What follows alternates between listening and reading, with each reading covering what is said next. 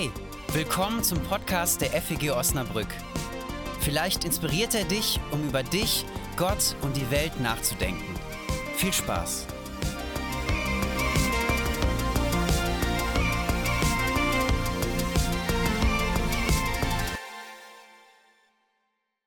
Vielleicht hast du Lust, mal in den nächsten Wochen diese Predigtreihe zum Anlass zu nehmen, wo wir über das Neue Testament sprechen, das Neue Testament mal durchzulesen. Also es wird wahrscheinlich von heute an so vier, vielleicht fünf Wochen dauern, ähm, wo ich sozusagen einzelne Predigten halten werde über das Neue Testament. Und das ist ein Zeitraum, in dem man das ist es zwar knackig, aber indem man das gut schaffen kann, wenn man jeden Tag sich mal hinsetzt und ein paar Abschnitte liest. Ähm, man kann das so machen, kleiner Tipp, du fängst äh, immer mit einem Kapitel aus einem Evangelium an und dann fängst du mit, immer mit einem Kapitel aus einem Brief an. Du kannst aber auch einfach von vorne bis nach hinten durchlesen. Das ist in dem Zeitraum machbar. Wenn du diese Challenge machst, sag mir mal Bescheid und wenn du es geschafft hast, sag mir auch Bescheid. Ähm, ich versuche das auch mal in diesem Zeitraum. Es ist nicht so, dass Pastoren und Pastorinnen das immer automatisch machen. Ähm, also vielleicht machen wir das zusammen.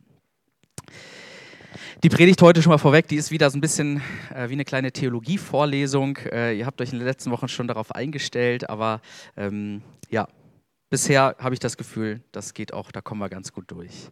Bevor wir uns so ein bisschen anschauen, was im Neuen Testament so vorhanden ist, was so das Neue Testament ausmacht, erstmal zu dem Begriff. Das Wort Testament ist ein lateinisches Wort und bedeutet Bund. Im Alten Testament schließt Gott einen Bund mit dem Volk Israel.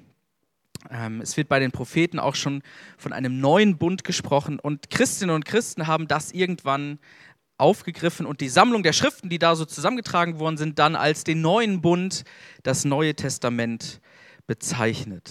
Das geschah etwa in der zweiten Hälfte des zweiten Jahrhunderts. Also Jesus hat noch nicht davon gesprochen, sondern erst einige Jahrzehnte später. Wenn man dann vom alten Bund bzw. vom Alten Testament spricht, ähm, empfiehlt es sich immer ein bisschen im Hinterkopf zu haben, dass man nicht veraltet damit meint. Also es gibt ähm, auch Christinnen und Christen oder Theologen und Theologen, die vom Ersten und Zweiten Testament sprechen, weil für das Volk Israel, für die Juden, für die Jüdinnen natürlich ihr Bund nicht veraltet ist, sondern immer noch gültig ist. Grob gesagt haben wir es beim Neuen Testament mit einer Sammlung zu tun, wieder mit einer Bibliothek, das ist wie im Alten Testament, also es ist nicht einfach, da hat sich nicht jemand hingesetzt und von vorne bis hinten durchgeschrieben, sondern es ist eine Sammlung, es ist eine Bibliothek von einzelnen Büchern, die auch unterschiedlichen Charakter haben. Ihr seht hier oben fünf Bücher, äh, das liegt daran, dass hier Matthäus, Markus, Lukas, Johannes und die Apostelgeschichte stehen, weil Lukas und Apostelgeschichte von demselben Autor stammen. Das Apostelgeschichte wird nicht Evangelium genannt, das sind die ersten vier Evangelien, aber die beiden stammen von demselben Autor. Das sind so die sogenannten Geschichtsbücher. Dann haben wir eine ganze Reihe Briefe. Janine hat das eben schon gesagt. Ich habe hier so ein bisschen gecheatet, weil ich dann nicht erste und zweite Korinther in zwei Büchern gemacht habe, sondern ähm, das einfach hingeschrieben habe, dass das zwei Briefe sind. Und hier unten so ein bisschen allein auf weiter Flur steht die Offenbarung, also das ist hier das Buch, ähm, weil die vom Charakter nochmal anders ist. Da sind auch Briefe mit drin, aber das ist von dem, ähm, vom Charakter dieses Buches ist es nochmal was anderes. Deswegen habe ich das auch hier ein bisschen getrennt dargestellt. Auch im Neuen Testament wie im Alten Testament gibt es das Phänomen, dass wenn du die Bibeln, auch die es heute noch gibt, vergleichst, ähm, die Inhaltsverzeichnisse vergleichst, dass die Schriften teilweise unterschiedlich angeordnet sind. Das liegt zum Beispiel an Martin Luther, der ähm, manchen Schriften eine sehr untergeordnete Bedeutung zugeordnet hat. Das lässt sich bei Martin Luther daran erkennen, äh, dass zum Beispiel Judas, Jakobus, Hebräerbrief, dass die hier hinten stehen. Eigentlich fand er die richtig doof, der hätte die am liebsten rausgeschmissen, hat er aber nicht gemacht. Aber was er gemacht hat, er hat sie zumindest, genauso wie die Offenbarung, ganz ans Ende gestellt. Die Offenbarung war schon am Ende, aber diese Briefe, die hat er äh, ans Ende gepackt. Wenn du das mit einer Einheitsübersetzung vergleichst, da ist so die Reihenfolge ab Philemon, glaube ich, teilweise etwas anders. Also in unterschiedlichen Übersetzungen, in unterschiedlichen Überlieferungen ähm, gibt es unterschiedliche Reihenfolge, was auch auf die jeweils unterschiedliche Wertschätzung der Bücher hindeutet. Wir, uns mal, wir vergegenwärtigen uns mal ein wenig, wie es eigentlich dazu kam, dass diese Schriften gesammelt wurden, dass das Neue Testament überhaupt entstehen konnte, denn es ist ja nicht einfach vom Himmel gefallen. Also Gott hat sich auch nicht gedacht, oh, ich werde jetzt mal äh, ein Buch, ich lasse jetzt mal das Neue Testament, Neue Testament entstehen, sondern er hat sich gedacht, oh, ich werde Mensch.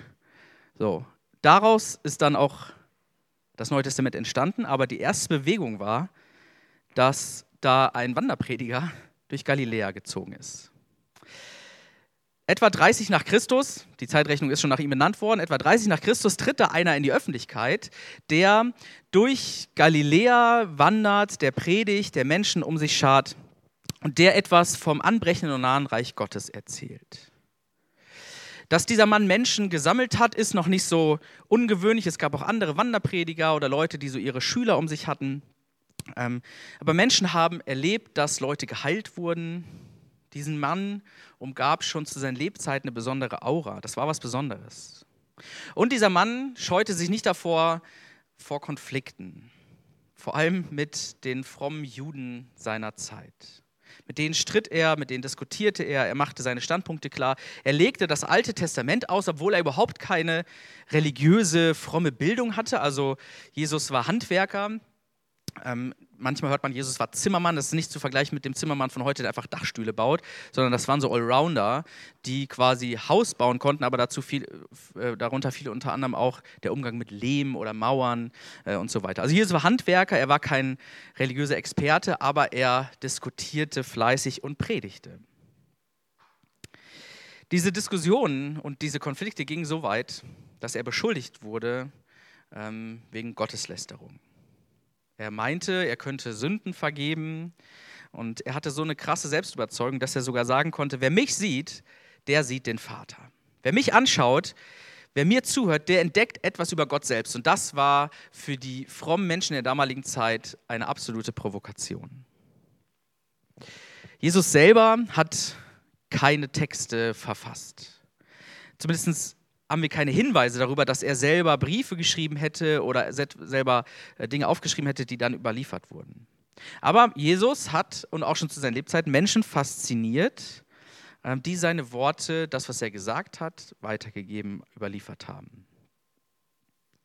Für diese Überlieferung war aber auch entscheidend, dass es dann irgendwann diesen krassen Cut gab. Jesus wurde verurteilt, von den Römern, den Besatzern hingerichtet und ins Grab gelegt. Dieser Mann war tot. Doch die Menschen, die vorher mit ihm unterwegs gewesen waren, die ihm zugehört haben, machten die Erfahrung, dass er lebt, dass sie dem Auferstandenen begegnen. Mit diesen Erscheinungen an Ostern, nach Ostern, wird eine Bewegung in Gang gesetzt, die deutlich werden lässt, das Ganze ist hier nicht an ein Ende gekommen, sondern, wenn man so will, geht es jetzt erst richtig los. Diese Bewegung war davon überzeugt, Jesus von Nazareth war tot. Er war wirklich tot. Das haben Menschen gesehen, dass er brutal hingerichtet worden ist aber dass er ihnen als Auferstandener begegnet ist. Das hat ihr Leben verändert. Das hat dazu geführt, dass Leute ihre Berufe aufgegeben haben. Das muss man sich mal vorstellen. Die waren so davon überzeugt, dass sie alles haben stehen und liegen lassen, um dann in die Welt hinauszugehen und davon zu erzählen. Das hat dazu geführt, dass man sein Leben, das Leben von Jesus aus der Perspektive sah, der Mann hat von Gott geredet, ist gestorben und Gott hat ihm Recht gegeben, indem er ihn von den Toten auferweckt. Und das wurde gepredigt, darüber wurde erzählt, erstmal mündlich. Man hat in den Gemeinden, die dann entstanden sind, in den Gruppierungen, hat man sich davon erzählt, weil man hat ja Leute noch gehabt, die das selber erlebt haben, die dabei gewesen sind, die vielleicht sogar dem Auferstandenen selbst begegnet sind. Am Anfang dachte man noch nicht daran, oh, jetzt müssen wir das Neue Testament schreiben, weil es gab ja noch Augenzeugen, die das mitbekommen haben, die mit Jesus selber unterwegs gewesen waren. Und, das kommt noch dazu, man war der Überzeugung, Jesus kommt ziemlich bald wieder. Also noch zu unseren Lebzeiten aus der Perspektive von damals, äh, werden wir erfahren, dass Jesus wieder zu uns auf diese Erde kommt, wieder bei uns sein wird. Deswegen brauchte man auch nichts aufzuschreiben, erstmal, weil es war ja klar, ja, vielleicht in drei Wochen, vielleicht in zwei Jahren kommt Jesus wieder. Das ist noch nicht so direkt passiert und es ist zum Beispiel die Frage aufgetaucht, jetzt sterben hier schon Christenmenschen, es sterben schon Leute, was passiert denn dann mit denen, weil Jesus ist ja noch gar nicht wiedergekommen. Der erste Brief, den wir zeitlich sozusagen als ersten Brief im Neuen Testament verordnen, das ist der ähm, erste Thessalonicher Brief. Der stammt von Paulus und der setzt sich unter anderem mit der Frage auseinander, was passiert eigentlich mit den verstorbenen Menschen? Und diesen Brief, den datiert man ungefähr so um 50 nach Christus, also 20 Jahre nach diesen Ereignissen. Man merkt, oh, da ist was passiert, aber Jesus ist noch nicht wieder da. Lass uns mal anfangen, das Ganze aufzuschreiben, um diese Botschaft weiterzugeben, damit wir nicht darauf angewiesen sind, dass nur die Augenzeugen ähm, das weitererzählen können.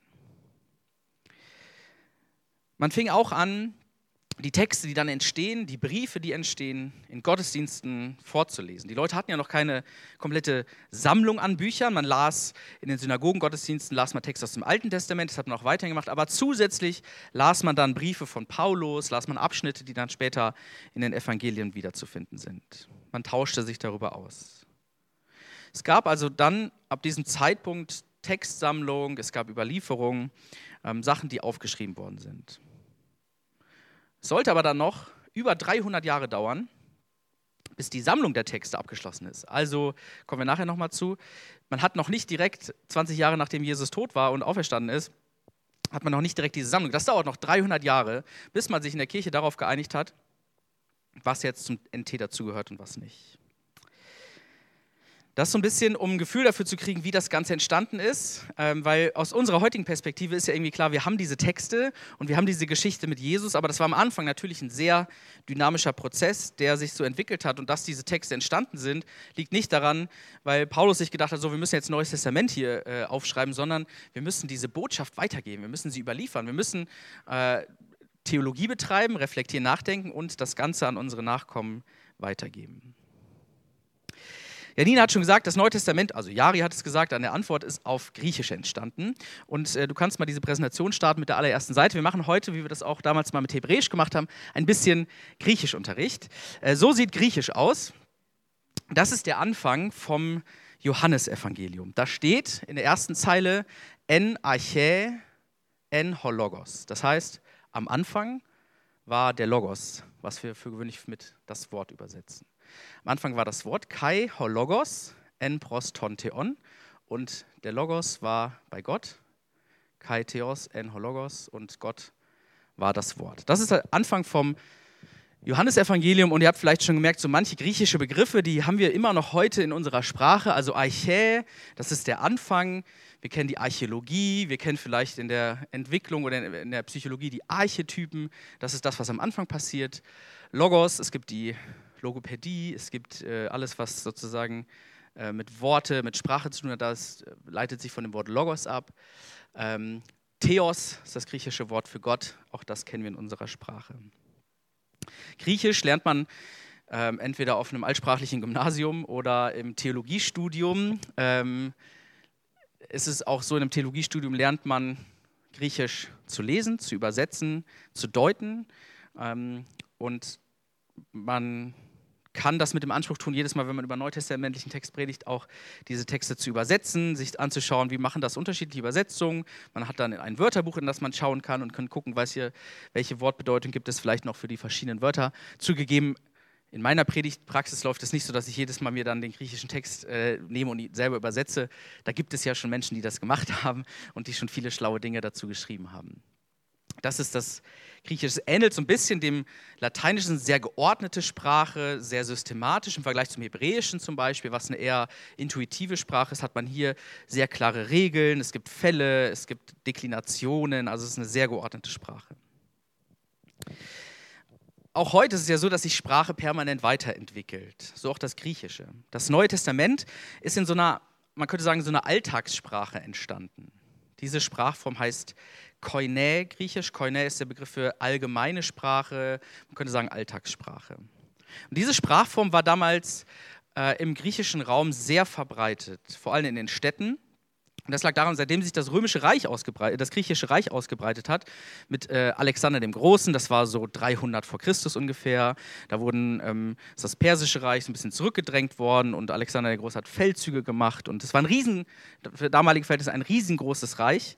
Und natürlich entwickelt sich und breitet sich damit auch Sprache aus. Und es gab so unterschiedliche äh, Sprachstufen, manchmal hat man sie auch gar nicht so richtig verstanden. Und das Koine-Griechisch, das war so ein bisschen der kleinste gemeinsame Nenner oder die vereinfachste Form, damit sich Menschen in den unterschiedlichen Städten dieses großen Reiches ähm, unterhalten konnten, damit sie, sie miteinander Handel treiben konnten, damit sie sich verständigen konnten. Ähm, es unterscheidet sich ein bisschen zu dem klassischen Altgriechisch, also was so Platon oder Homer, so diese griechischen äh, Klassiker und Philosophen, es ist ein bisschen vereinfacht im Vergleich zu, diesem, äh, zu dieser Form des Griechischen. Aber für die Ausbreitung und für das Neue Testament insgesamt war es ein großer Segen, dass es eine Sprache gab, die für damalige Verhältnisse unfassbar viele Menschen sprechen konnten. Also vor allen Dingen in den Städten. Es war sehr einfach dann für das Christentum in dieser Hinsicht, dass es sich ausbreiten konnte, weil viele Menschen einfach diese Sprache sprechen konnten.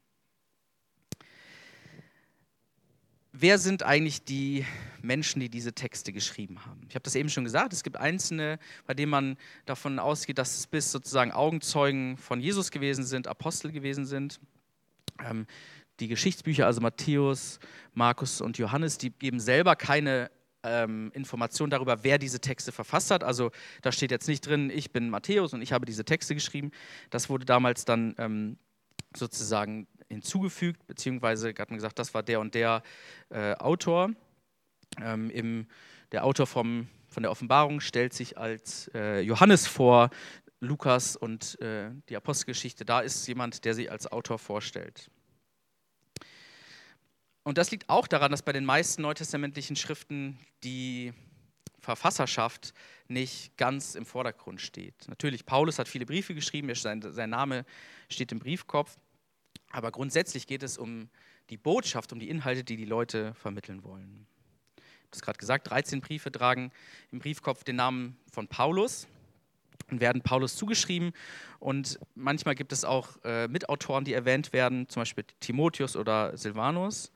Ähm, und dann gibt es auch manche Briefe, wo dann Paulus im Briefkopf steht, aber man davon ausgeht, dass es dann Paulus Schüler geschrieben hat, der sich dem, diesen bekannteren Namen bedient hat und gesagt hat, das ist im Sinne von Paulus, was ich euch jetzt hier schreibe, aber Paulus hat es selber nicht geschrieben. Was wir gerade machen, ist so, wir befassen uns mit so unterschiedlichen Fragen, die man in der neutestamentlichen Wissenschaft stellt. Also in welcher Situation sind die Texte entstanden? Wer hat die Texte geschrieben? Eine weitere Frage ist, an wen richten sich eigentlich diese Texte? Weil wenn ich jetzt einen Liebesbrief schreibe, ähm, dann ist ja entscheidend, dass dieser Text irgendwie von mir kommt. Aber es ist auch interessant zu wissen, an wen richtet sich dieser Text eigentlich, weil es äh, für Leser dann einen Unterschied macht, ob der an meine Frau gerichtet ist oder an jemand anderen. Also ähm, das ist jetzt ein sehr plattes Beispiel. Die Leute wollen aber wissen, an wen richten sich denn eigentlich diese Texte? Bei manchen Paulusbriefen ist das auch einfach. Der Brief an die Gemeinde in Rom, da weiß man, okay, es gab eine Gemeinde in Rom, es gibt den Brief an die Gemeinde in Galatien, das ist ein Gebiet, das sind also auch quasi die Empfänger. Aber gerade bei den Evangelien steht jetzt nicht von vornherein, an wen sich dieser Text richtet. Und die Forschung versucht dann herauszufinden, was hat denn vielleicht diese Gruppierung, an denen diese Texte geschrieben wurde, ausgemacht. Ähm, man geht zum Beispiel davon aus, dass das Matthäusevangelium von Leuten am Anfang gelesen wurde, die früher Juden gewesen sind und dann zum Christentum konvertiert sind. Also die ähm, dann, deswegen gibt es besonders viele Geschichten im Matthäusevangelium, die so ein bisschen den jüdischen Hintergrund mit aufgreifen. Ich habe eben schon mal erwähnt, das älteste Buch im Neuen Testament ist ähm, der Thessalonicher Brief um 50 nach Christus. Also auch schon 20 Jahre nachdem das alles passiert ist. Beim Markus-Evangelium geht man davon aus, dass es dann nochmal 20 Jahre später entstand, so um 70 nach Christus. Matthäus und Lukas dann danach. Johannes-Evangelium als letztes von den Evangelien entstanden. Bis circa so 100, 110 nach Christus sind diese Texte entstanden. Das ist dann immer auch eine große Streitfrage in der, in der Wissenschaft, wann genau diese Texte entstanden sind. Das muss uns aber nicht interessieren. Aber es hat ungefähr 50 Jahre gedauert, bis diese Texte entstanden sind. In dieser Zeit sind auch noch eine Menge andere Texte entstanden, die jetzt heute nicht im Neuen Testament drin sind, die aber vom Charakter teilweise ganz ähnlich sind. Und auch Paulus hat zum Beispiel mehr Briefe geschrieben als das, was wir heute überliefert haben.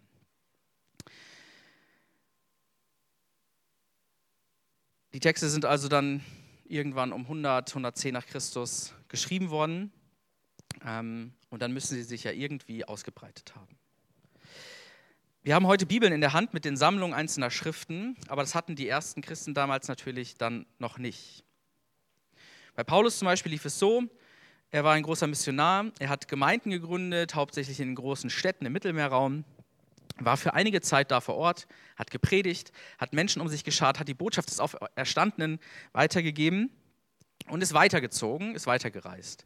So, und dann hat er aber Kontakt gehalten mit diesen Gemeinden, die er schon gegründet hat, indem er Briefe mit ihnen geschrieben hat. Also er hat äh, ihnen manchmal auf einen bestimmten Anlass hin einen Brief geschrieben. Man merkt manchmal in den Briefen, es gab vielleicht Streitigkeiten in den Gemeinden. Und Paulus sitzt jetzt gerade in Rom und schreibt der Gemeinde in äh, in, äh, in Korinth, wie sie sich verhalten sollen oder was vielleicht Antworten sind auf die Situation, in der sie gerade sich befinden. Also der Kontakt lief dann hauptsächlich über Briefe. Und dann war es üblich, dass man diese Briefe in den Gottesdiensten vorgelesen hat. Und was man auch gemacht hat, man hat angefangen, diese Briefe abzuschreiben, um sie dann der Nachbargemeinde zur Verfügung zu stellen. Die Nachbargemeinde war vielleicht eine Tochtergemeinde aus der Gemeinde, wo Paulus war. Und die hat, war natürlich auch daran interessiert, was Paulus jetzt schreibt. Man hat also von Anfang an dann diese Briefe vervielfältig kopiert, indem man sie abgeschrieben hat. Und eine andere Möglichkeit der Vervielfältigung hatte man noch nicht, außer sich hinzusetzen mit, äh, mit Tinte und Füller, wollte ich gerade sagen, noch nicht ganz so, aber äh, und, und das Ganze abzuschreiben. Seit Mitte des zweiten Jahrhunderts nach Christus, also um 150, ähm, ist bezeugt, hat man gefunden, dass Paulusbriefe und die Evangelien zusammen überliefert worden sind. Dass es also erste Sammlungen gab, wo man nicht nur einzelne Briefe dann von Gemeinde zu Gemeinde gegeben hat, sondern wo man angefangen hat, ähm, auch Briefe und, und Evangelien zusammen zu sammeln. Konkret heißt das auch, dass man von Anfang an darüber diskutiert hat, welche Briefe lohnt es sich denn jetzt weiterzugeben und von wem und welche nicht. Also es wurden da halt, wie gesagt, mehr Sachen produziert und aufgeschrieben als das, was man dann überliefert hat. Man hat gestritten. Wenn man sich damit befasst, wie das Neue Testament entstanden ist, dann ist das nicht eine ganz so romantische Geschichte, sondern das ist eine ziemliche Streitgeschichte, weil man bei manchen auch gesagt hat, ja, du hast einen Brief geschrieben, aber du bist auch ein Irrlehrer. Das kommt sicher nicht mit ins Neue Testament. Und Jesus hat auch keine Liste mitgegeben, ähm, welche Briefe jetzt cool sind, von welchem Autor und welche nicht. Man hat sich die Frage gestellt, ähm, wie nah am Ursprung ist das eigentlich, was da passiert, was da aufgeschrieben wird. Man achtete die Texte von den, man glaubte, deren Autoren waren selbst Apostel, waren selbst mit Jesus unterwegs oder gehörten wenigstens zu der ersten, zu der nächsten Generation. Also sowas wie Ursprungstreue war wichtig. Und in dieser Zeit haben sich eben nicht nur die Briefe ausgebreitet, sondern man hat schon Bekenntnisse äh, verfasst. Man hat seinen Glauben bekannt und man hat dann abgeglichen, passt dieser Brief, dieser Text, den wir jetzt haben, zu dem, was wir schon glauben, was, wovon wir überzeugt sind. Man hatte von Anfang an so ein Kriterium von Christusgemäßheit. Das war keine einfache Kiste, weil von Anfang an auch irgendwie klar war, der dachte das, der dachte das. Man musste sich darüber austauschen, äh, was jetzt im christlichen Sinne wohl das Richtige ist. Gerade bei der Offenbarung ist es eigentlich ein Wunder, dass sie bis heute im Neuen Testament ist, weil gerade in den ersten 200 Jahren, sage ich mal, ähm, sie immer umstritten war und es Leute gab, das darf auf keinen Fall weiter überliefert werden und das vom Charakter als was ganz anderes als das, was sonst so da drin ist. Man hat über 300 Jahre gebraucht, man hat gestritten, man hat gerungen, bis es erste Listen gab von dem Neuen Testament sozusagen, wie wir es heute kennen. Manche wurden in dieser Zeit aus der Kirche ausgeschlossen, er hat gesagt, das, was du sagst hier, das können wir auf keinen Fall vertreten. Das war ein sehr dynamischer Prozess. Texte haben sie selber durchgesetzt. Der, ihr Inhalt hat überzeugt, weil er von Jesus von Nazareth, vom Auferstandenen berichtet. Aber die Mächtigen damals in der Kirche schon haben auch Entscheidungen getroffen, die sozusagen Top-Down-Entscheidungen waren. Ähm, und ich glaube, das war ein bisschen so ein Mischprozess. Bevor, wir, bevor ich gleich so ein paar Abschlussgedanken sage, komme ich noch was dazu, ähm, zum Thema Textüberlieferung. Jetzt wird es nochmal ähm, ein bisschen komplizierter. Äh, denn ein neues Testament, wie wir es heute in den Händen halten, ist ein Konstrukt. Also es ist vor allem eine Rekonstruktion aus überlieferten Texten, die man in der Archäologie gefunden hat. Du kannst mal die zweite Seite anmachen. Ähm, das sieht man jetzt nur so halb gut, aber man hat ja irgendwann angefangen, Texte zu entdecken, äh, wo man dann forscht, wie alt sind denn eigentlich diese Texte. So. Ähm, und zum Beispiel oben links dieses, das ist ein Papyrus Bodmar, ungefähr auf das Jahr 200 datiert, eines der ältesten enthaltenen Manuskripte des Neuen Testamentes. Also die ältesten Texte, die wir vorliegen haben, die sind aus dem Jahr 200. Und dann hat man nicht immer so ganze Seiten, sondern man hat teilweise nur so kleine Schnipsel, wo man dann herausfinden muss, von welchem Brief oder von welchem Evangelium ist das eigentlich. Rechts haben wir den Codex Sinaiticus. Das ist ein Codex, ist sozusagen schon eine Sammlung von verschiedenen Büchern aus dem, oder von verschiedenen Briefen. Das ist aus dem vierten Jahrhundert. Ähm, und das ist auch eine sehr gut erhaltene Sache. Die sind heute immer in irgendwelchen Archiven, in irgendwelchen ähm, äh, Museen. Mach mal eine Seite weiter. Das ist ein griechisches Neues Testament, wie man das äh, sozusagen heute vorliegen hat. Und es ist ja so, man hat verschiedene Texte gefunden, man hat verschiedene Überlieferungen gefunden. Ähm, und dann ist es aber so, dass die Texte nicht immer eins zu eins gleich sind. Also man hat nie ein neues Testament aus dem zweiten Jahrhundert gefunden, wo alle Texte drin sind, die ähm, komplett erhalten sind und die mit anderen Texten einfach identisch gewesen wären. Man hat abgeschrieben und man hat zum Beispiel von Anfang an Abschreibefehler gemacht. Also wenn du äh, solche alten Texte liest, dann sind da manchmal doppelte Wörter drin, doppelte Silben, sogar doppelte Zeilen, weil du dich hinsetzt und du schreibst so ein Matthäusevangelium ab. Da musst du dich konzentrieren, dass du halt auch wirklich dann jedes Wort eins zu eins so abschreibst, wie es in deiner Vorlage ist. Also bei der Überlieferung kam es von Anfang an zu Abschreibefehlern. Dann ist es manchmal so gewesen, dass ein Text, der inhaltlich schwierig war, vereinfacht wurde. Ähm, also man hat die Leute, die abgeschrieben haben, haben sich sozusagen manchmal auch gedacht, ich verändere hier diesen Text. Das kann man dann studieren und beobachten, weil der eine Text aus dem zweiten Jahrhundert äh, ist vielleicht etwas komplizierter, etwas länger als der Text, den man aus dem dritten Jahrhundert gefunden hat, obwohl sie beide aus dem Markus-Evangelium kommen. So. Das heißt, das, was wir heute vorliegen haben, ist eine Rekonstruktion und eine wahrscheinliche Zusammenstellung der Texte, die man gefunden hat.